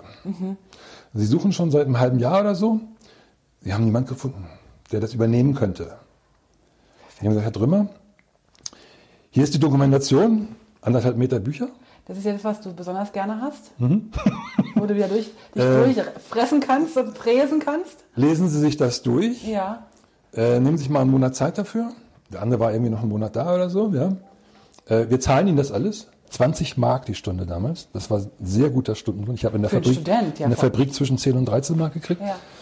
Ähm, setzen nicht, wir zahlen jede Stunde, kein Thema. Ja, also das schon das Lernen. Ne? Und Sie kriegen auch 20 Mark äh, für jede. Stunde, die Sie arbeiten. Und dann fangen Sie an. Du warst im Paradies. Das war cool. äh, du konntest im Trocknen sitzen, musstest keine anstrengende Arbeit, also keine anstrengende Ja. körperliche Arbeit machen. Es war interessant. Ähm, ich glaube, das erste halbe Jahr, wo ich für die gearbeitet habe, habe ich gestümpert wie sonst was. Also ich habe auch das, am Rechenzentrum äh, die Rechenvorgänge auszulösen, das war relativ teuer. Ich habe Ja. mehr Kosten im Rechenzentrum Ja. verursacht, als ich selber gekostet habe. Oh, okay. Ich habe auch geaßt, weil ich nicht viel Ahnung hatte. Also ich habe sehr viel unnötige Rechenzeit verbraucht. Aber so nach einem halben Jahr ging es dann und ich denke, nach einem Jahr war es auch okay. Also man lernt ja beim Learning by Doing. Genau. Und ich habe drei Jahre für die gearbeitet und hatte ein finanziell sehr entspanntes Studium in der Zeit.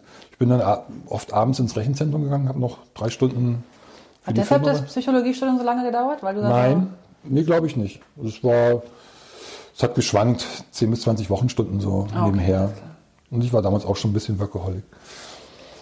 Oh Mann. Und ich habe aber den Rest sehr intensiv studiert. Also mein, mein Feiersemester hatte ich vorher während der Theologie gemacht, wo ich mal ein Semester lang nichts gemacht habe. Ein Feiersemester im Theologiestudium. Ja, einfach Das ist jetzt auch ein Satz, der mir, muss ich erstmal drüber nachdenken. Ja, schöne Dinge tun.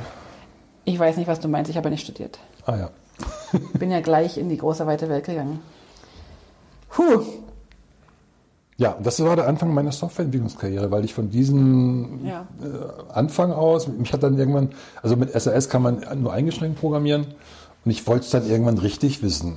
Dann habe ich mir selber Turbo Pascal beigebracht. Das war damals so die, wenn man selber auf eigene Kosten programmieren lernen wollte, war Turbo Pascal das Mittel der Wahl. In so einem DOS-Rechner. ja, klar. Ja. 8 Megahertz die Geschwindigkeit. Also heute haben wir ja beim Rechner mit 3 Gigahertz Ja. Und, Aber da konnte man äh, sich noch Gedanken machen. Das war alles noch ein bisschen mehr Zeit. Ja. Und dann habe ich mir Turbo Pascal beigebracht. Das war dann der Anfang. Dann habe ich im Studium, im, im Psychologiestudium teilweise auch ähm, angrenzende Gebiete beackert, also so, ähm, Softwareergonomie, also Okay. Teil der Arbeitspsychologie. Habe da auf eigene Kappe relativ viel. Das wurde in Heidelberg gar nicht angeboten, aber das habe ich dann teilweise in Mannheim und Ja, teilweise woanders dann mir reingezogen, habe Konferenzen besucht und solche Sachen gemacht. Wahnsinn.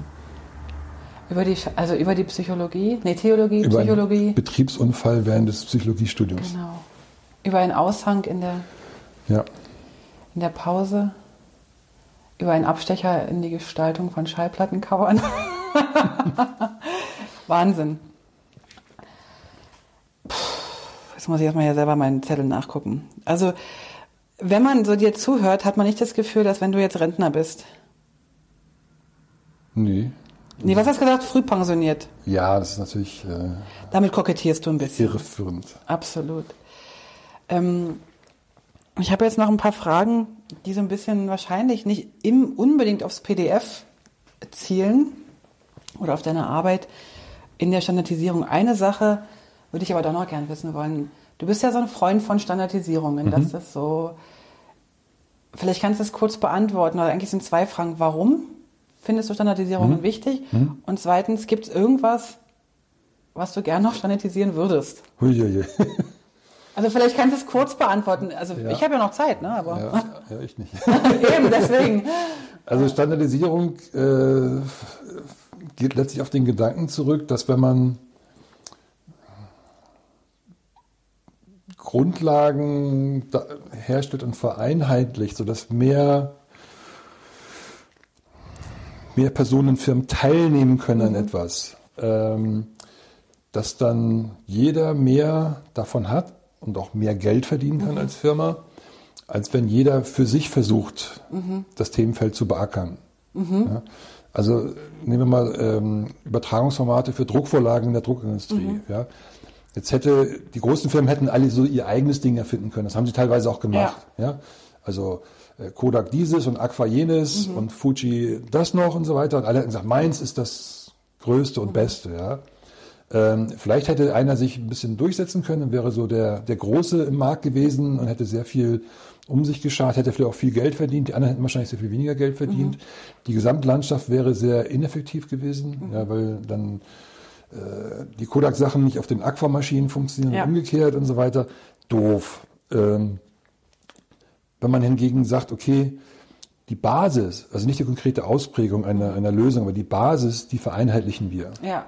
ja die könnte zum Beispiel PDF heißen. Mhm. Ja? Alle stellen PDF als Druckvorlage her und alle verarbeiten das PDF. Ja. ja?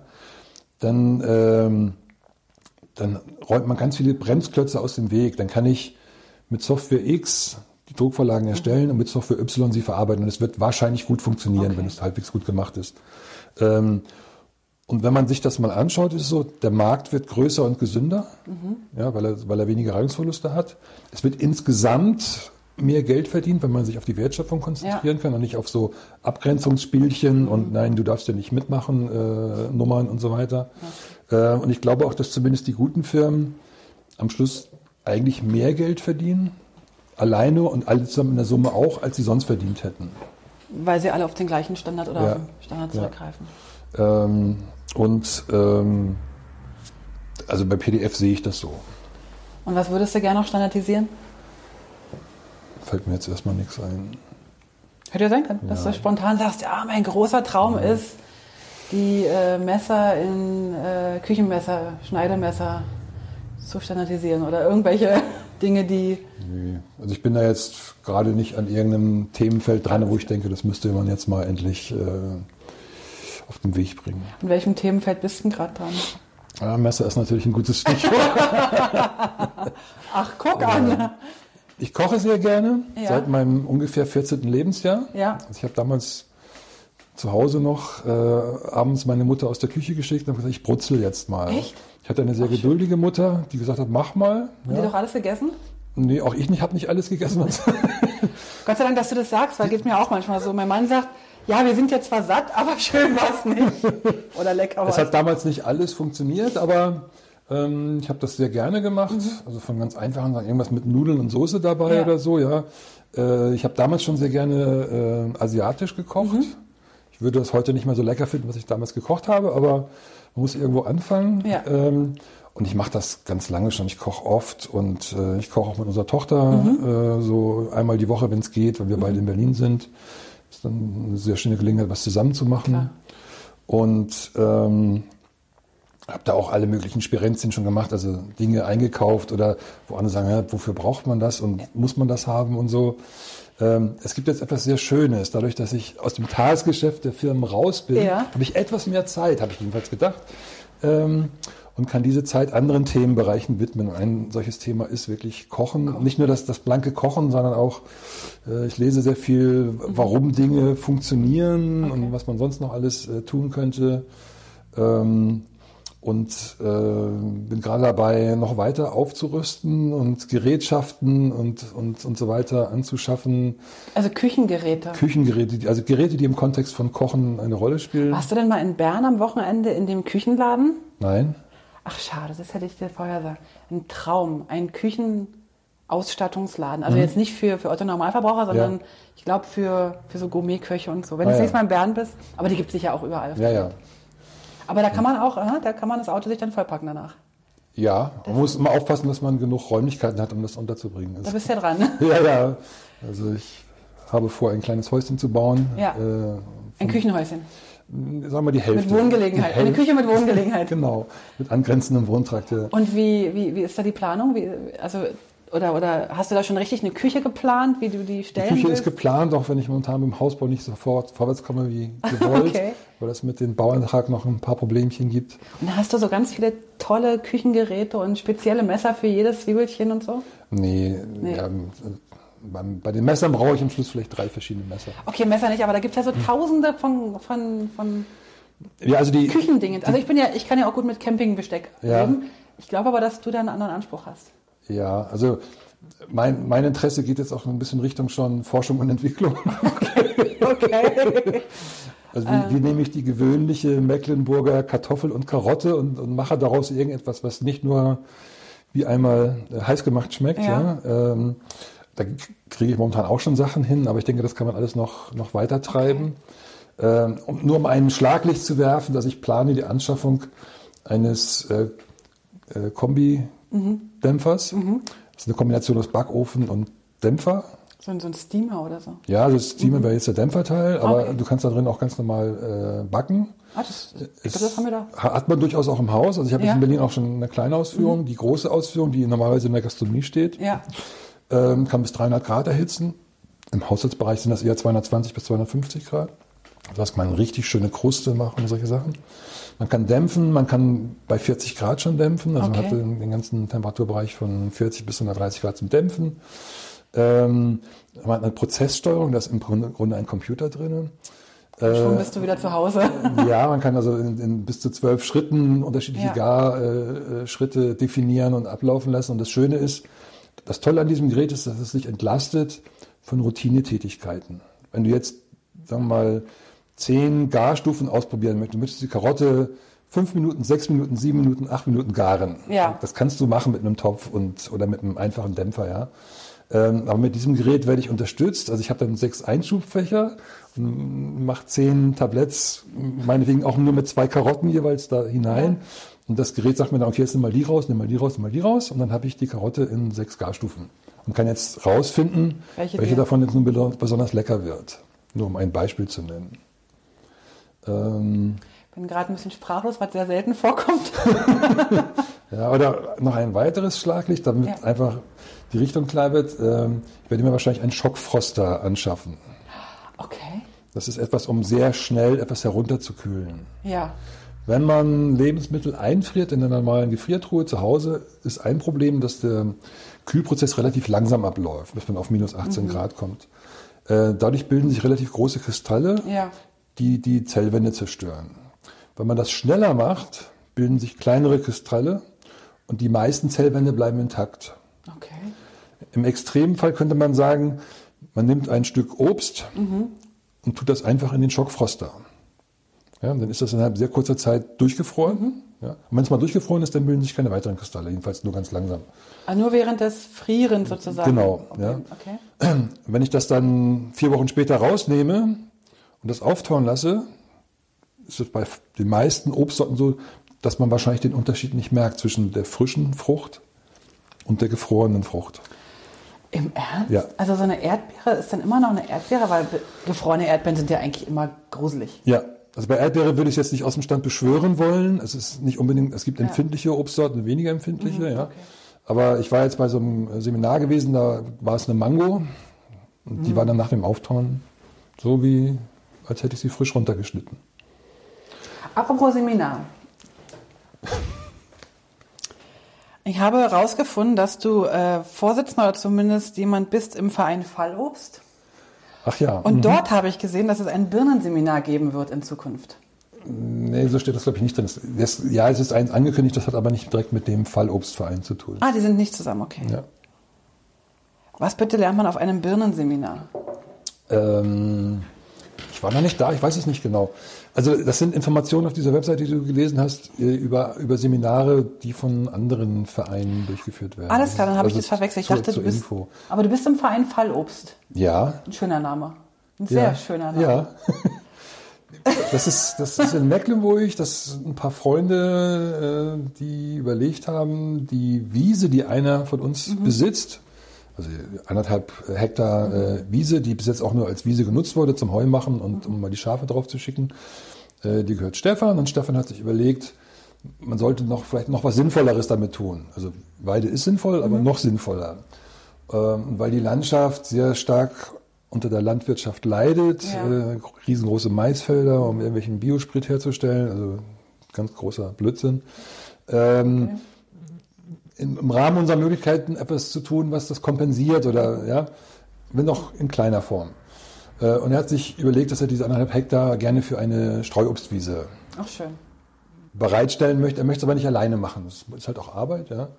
Ähm, und hat rumgefragt und hier und da und dann gab es genug Leute, die gesagt haben, so 15 Leute ungefähr, ja, finden wir gut. Ne? Und äh, wir machen aus diesen anderthalb Hektar äh, Weidefläche machen wir eine Streuobstwiese. Ja. Ähm, und damit das irgendwie auch eine Form hat, du kannst dich ja verabreden, davon, wir machen das mal, aber die Bäume brauchen teilweise bis zu zehn Jahre, bis sie das erste Mal sinnvoll tragen. Ja. Ne? Also das ist nicht so, nächstes Jahr haben wir Äpfel. Ne? Also ihr habt aber nicht nur Äpfel, ne? Ihr habt Wir haben auch andere Okay. Früchte, ne? aber es ist eigentlich eine Investition in die Zukunft, möglicherweise sogar eine Inves- Investition für die Kinder. Ja? ja klar. Ähm, und wir wollten das aber, und damit es eine Form hat, haben wir einen Verein gegründet. Also auch einen nicht eingetragenen Verein, um die Bürokratie möglichst Gering weit unten zu halten, aber eben doch ein Verein, also eine rechtsfähige Konstruktion. Und ähm, wir haben jetzt angefangen, äh, dort zu arbeiten. Wir haben äh, voriges Wochenende den alten Zaun, der da drumherum war, der in der Form nicht zu gebrauchen war, entfernt. Okay. Wir werden am kommenden Samstag einen Wildschutzzaun drumherum äh, aufbauen, weil sonst fressen die Rehe das gleich alles wieder weg. Ja klar. Und werden dann äh, in drei, knapp drei Wochen dann die ersten circa 15 Obstbäume pflanzen. Herbst ist ja so eine, so eine gute Pflanzzeit für Bäume, Genau, oder? Herbst genau. oder Frühjahr. Okay. Bin gespannt. Ich auch. Dann müssen wir aber noch ein bisschen warten, bis wir mal zum Ernten. Zum Ernten wird ein Weilchen dauern, also fünf Jahre sicherlich mindestens. Also wir, wir nehmen Hochstammbäume, äh, Mhm. Also die niedrigstämmigen, die kommen schneller. Ja. Äh, aber es ist nicht im Sinne der Landschaftspflege, äh, Kulturpflanzen wie niedrigstämmige Bäume dort anzupflanzen. Man sollte dann hochstämmige. Und die Schafe können trotzdem auf der Wiese dann bleiben, wenn dann die Bäume ein bisschen stabiler Äh, Nee, sind? wir werden das jetzt nur als, als Heuwiese für den Bauern. Also Alles es klar. gibt einen Bauern, der ist praktisch äh, Unterpächter dann äh, von der Wiese. Ja. Und wir müssen die Bäume auch so anordnen, dass er mit seiner Technik da durch kann. Also wir müssen 10 Meter Abstand halten, was man sowieso machen sollte, damit die Baumkronen sich gut entwickeln können. Äh, und der wird dann zweimal im Jahr oder dreimal im Jahr da drüber fahren und sich Heu machen für seine Rindviecher. Hast du noch andere Vereine, von denen ich nichts weiß? Und von die du uns erzählen willst? Ich glaube nicht, lass mich nachdenken. Nee, also die ECI ist ja auch ein, na, es ist eigentlich noch nicht mal richtig ein Verein. Die ECI gibt es nur. Die gibt es nur Ja. alles klar. Ja gut, das haben wir ja schon erwähnt. Nein, ich glaube, habe ich jetzt noch Vereine? Eigentlich nicht. Hätte ja sein können. Nee, ich glaube nicht. Mit dem Essen ist spannend. Du hast mir mal erzählt noch, äh, dass du auch so ein Tee-Experte bist, dass du immer nach, wenn du in China bist, dass du dir so super Tees mitbringst. Ja, also ich trinke gerne guten Tee. Ja, Ähm, und, so ein schöner ähm, Lipton. Das ist der Teemörder. In, Der in- Teemörder. Ja, der macht das kaputt.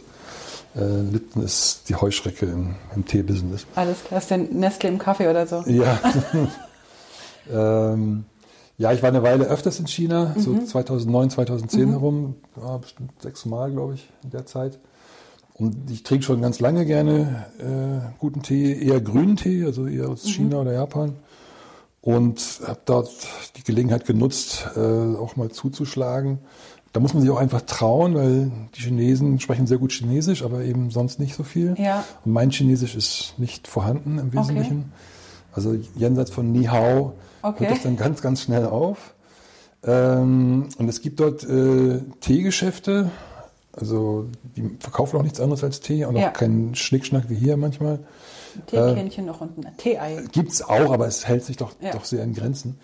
Ähm, und ich bin dann dort äh, hingegangen und äh, ja, es war klar, dass ich jetzt kein Gemüse kaufen wollte, weil es gab ja kein Gemüse, Mhm. sondern Tee. Und äh, da muss man erstmal durch die Touristenprüfung sozusagen durch. Also dann sagt man, möchte Tee und dann geben sie einem irgendwie von, von der billigsten Sorte, die eine schicke Verpackung hat, und sagen, ja, hier Tee. Ja. und kostet 5 Euro, ja, und dann, mm, mm, ähm, hm, ähm, man muss dann den Leuten deutlich machen, man will eine bessere Qualität, ne? Alles so, klar. also nicht das Krümelzeugs, was zusammengefegt wurde. Ähm, das muss man so zwei, dreimal deutlich machen, bis man dahin kommt, wo dann wirklich die interessanten Tees anfangen. Okay. Und dann begreifen die natürlich irgendwann auch, dass man jetzt nicht so der Durchschnittstouri ist, der nur eine schöne Verpackung haben wollte mit irgendwas drin. Ähm, und ähm, dann probiert man den Tee eben auch. Man kauft den nicht einfach. Klar. Ja, man setzt sich dann hin. Ähm, und wenn die kapieren, die sind sehr offen, sehr freundlich dort. Ähm, die setzen sich dann hin und dann sagt man, ja, der Tee, dann schnuppert man guckt, wie der aussieht. Ah, der könnte gut sein. Und dann wird er aufgegossen. Und ich denke, ich habe dann in der Regel irgendwas zwischen fünf und zehn Tees probiert. Ja. Ist vielleicht so ein bisschen wie eine Weinprobe oder Ja. so, ja. Äh, also pro Tee trinkt man jetzt auch nicht wahnsinnig viel. Ähm, aber es wird dann auch jeder Tee dann dreimal aufgegossen mindestens, Mhm. äh, weil man daran auch erkennt, wie gut er ist. Ne? Manche Tees sind nach, beim zweiten Aufguss total schal, das sind Ja. dann eben nicht so tolle Tees. Ähm, und dann stellt man fest, wenn man rausgeht, also ich habe dann auch reichlich eingekauft, äh, dass man da irgendwie gerade drei, vier, fünf Stunden gesessen hat. Aber es ist ein schönes Erlebnis. Ja, mache ich sehr gerne. Mache ich auch wieder, wenn ich wieder hinfahre. Wann fährst du wieder hin? Weiß ich noch nicht. Alles klar. Noch nicht klar. Du hast mir gerade erzählt, dass du gerade nicht so viel reisen willst mehr. Nee, ich bin Oder dass dir das Reisen gerade so ein bisschen, wie soll ich sagen, lästig ist. genau. Also ich bin noch sehr, war jetzt den Sommer über in Mecklenburg und ich bin da so gerne, Mhm. dass ich da nicht weg muss. Das brauchte jetzt sozusagen einen guten Freund jetzt hier in der Schweiz, Ja, den ich einfach lange nicht gesehen hatte äh, und äh, der gerade da vor nicht allzu langer Zeit noch Zwillinge dazu bekommen hat, nicht so easy verreisen kann Ja, wie ich. Ja. Äh, ich gesagt, okay, ich, ich fahre da jetzt einmal wieder hin, auch wenn's, wenn ich gar keine Lust habe, in Mecklenburg wegzufahren, aber äh, so nach dem Motto, ich fahre jetzt mal eine Woche irgendwo hin, ist momentan nicht du dringend. bist ja auch viel gereist in deinem Leben. Ja, ich bin die 25 Jahre zu Viel- viel, zu viel gefahren. Zu viel? Ja, Okay. Umso glücklicher bin ich, dass du jetzt hier gewesen bist. ja dass du hier an, bei mir vorbei sozusagen gereist bist. Aber ich hätte dich auch sonst noch irgendwo gekriegt, Ja, bin ich mir ganz sicher. Ich habe, glaube ich, die äh, Hälfte der Fragen nicht gestellt, ist aber auch egal. Ich glaube, wir haben ein wahnsinnig tolles Gespräch geführt. Ich bin dir ganz, ganz dankbar, dass du den Einblick in die Geschichte uns gegeben Mhm. hast, in deine Geschichte, aber auch so ein bisschen in die PDF-Geschichte, weil ich glaube, das ist nicht jedem ganz klar gewesen, wie das früher so war. Damals. Ja ver, das, dieses Wissen verschwindet auch ganz schnell. Man, ich habe das neulich mal für irgendeinen Vortrag gemacht, dann wollte ich Dinge recherchieren, die so in der zweiten Hälfte der 90er Jahre passiert sind. Man findet das nicht mehr. Also noch nicht mal mit der Wayback Okay. äh, Internet-Archivmaschinen oder so. Es, ähm, es geht dann auch wirklich Verloren. verloren. Also, Umso glücklicher bin ich, dass du das uns erzählt hast. Vielleicht, vielleicht ist es ja für den einen oder anderen doch eine, nochmal eine Inspiration. Auch hier wieder muss ich sagen, im, im Nachhinein stelle ich fest, dass dein Weg nicht so ganz gerade war. nee, das Gegenteil von gerade. Du hast vorhin gesagt Bumpy Road oder so. Hast du das Ja. gesagt so? Ich glaube, ähm, bis jetzt sind alle, die, die ich interviewt habe, bis auf, auf den Olaf Springorum, den kennst du auch, ja. der hat ziemlich, tschuh, der, der, der hat ja. so, eine, so, eine, so eine gerade Linie, aber alle anderen sind da recht kreuz und quer gegangen, wie so eine Weltumzickzackung. Mhm. Äh, Und eigentlich finde ich das besonders spannend. Also das, glaube ich, macht so ein bisschen das Leben auch lebenswert. Also zumindest sehe ich das so. Ich sage dir mal ganz, ganz herzlich Dankeschön. Danke, dass du mir zugehört hast. Und wir hören uns auf jeden Fall wieder bei der nächsten Folge, hoffe ich. Dann lasst es euch gut gehen. Bis zum nächsten Mal und dir eine gute Heimreise nach Berlin, Mecklenburg Genau. mit einem Umweg über Mannheim. Ja. Bis dann. Okay. Tschüss. Danke, ciao. Vielen Dank fürs Dabeisein. Für Infos zum Podcast schau doch mal auf publishingpodcast.com vorbei. Dort findest du alles zu den einzelnen Episoden, alle Links, alle Bilder und auch die Kontaktmöglichkeiten zu meinen Gästen und natürlich auch zu mir. Ach so, zu mir noch ganz kurz. Falls du in komplexen InDesign-Dokumenten Unterstützung und Struktur brauchst oder einfach nur ein Seminar im Publishing-Bereich durchführen willst oder du brauchst Hilfe in der Gestaltung deines Firmenauftritts, dann melde dich doch bei mir. Am besten per Mail oder auf www.moliri.com. Ich freue mich auf alles Neue.